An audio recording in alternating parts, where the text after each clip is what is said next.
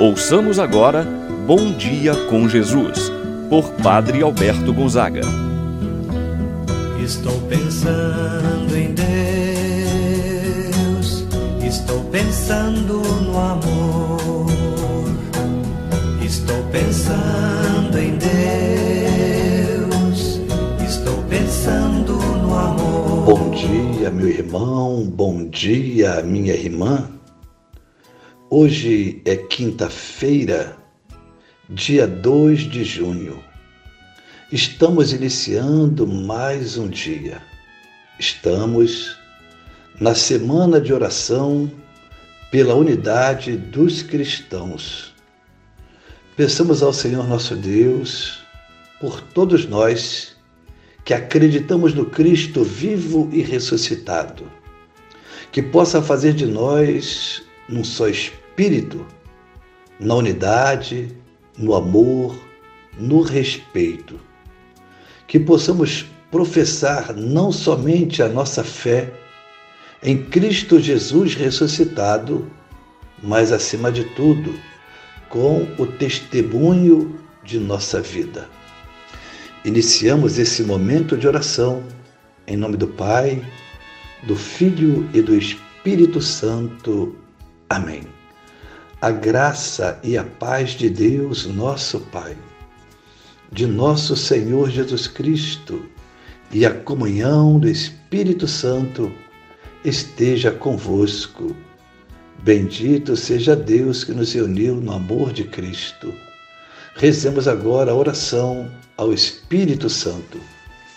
Vinde, Espírito Santo, enchei os corações dos vossos fiéis acendei neles o fogo do vosso amor, enviai o vosso Espírito e tudo será criado, e renovareis a face da terra. Oremos.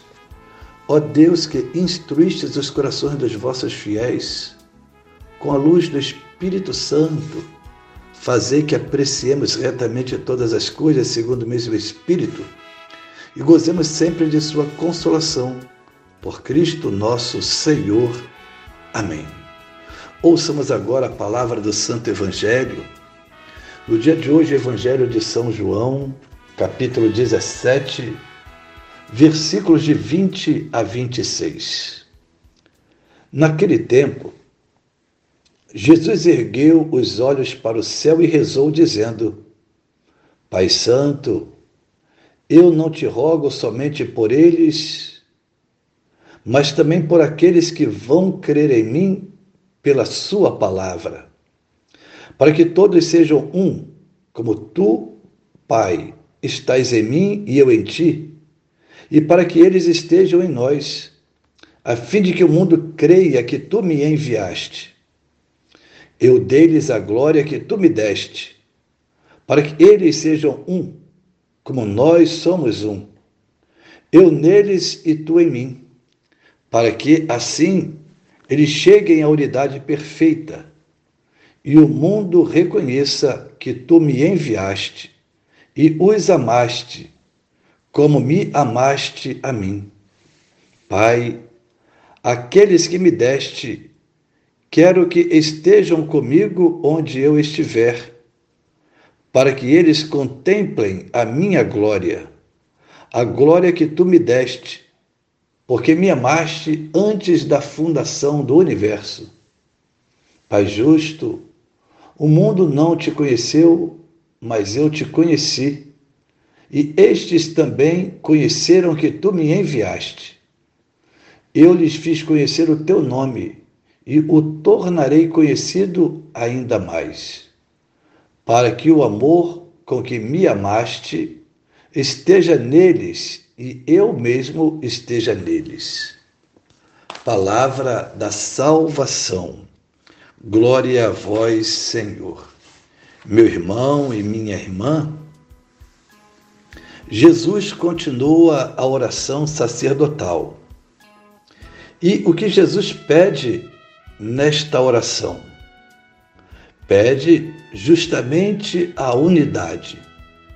Pede que todos sejam um num profundo momento de intimidade para com o Pai Jesus ora não somente por aqueles que o escutavam naquele momento, mas reza por todos aqueles que um dia crerão pela força da palavra e do testemunho. Em essa oração, Jesus se dirige ao Pai. A oração vem do fundo da sua alma e do seu coração.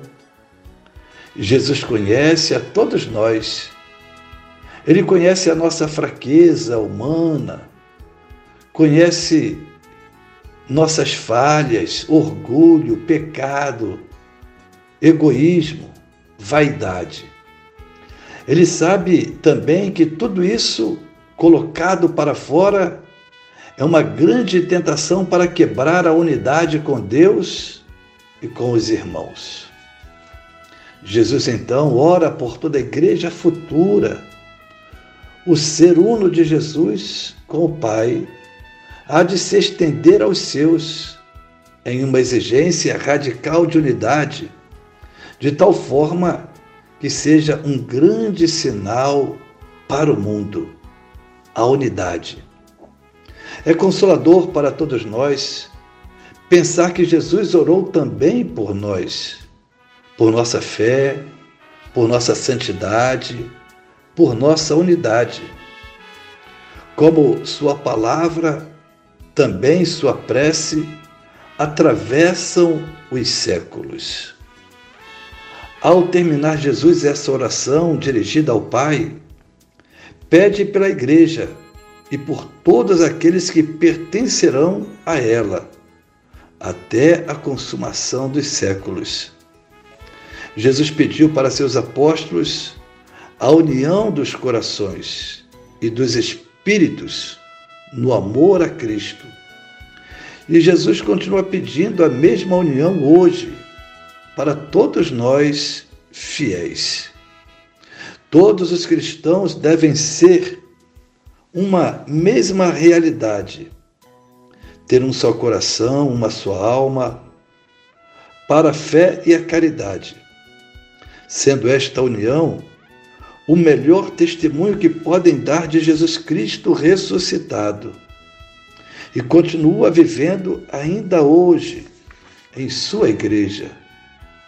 Se é certo que a unidade dos cristãos vai ser o testemunho e o argumento mais convincente da divindade da igreja, também é certo que o contrário, a desunião, a divisão, os partidarismos opostos e outras ervas daninhas semelhantes são o maior contratestemunho que os cristãos podem apresentar perante o mundo.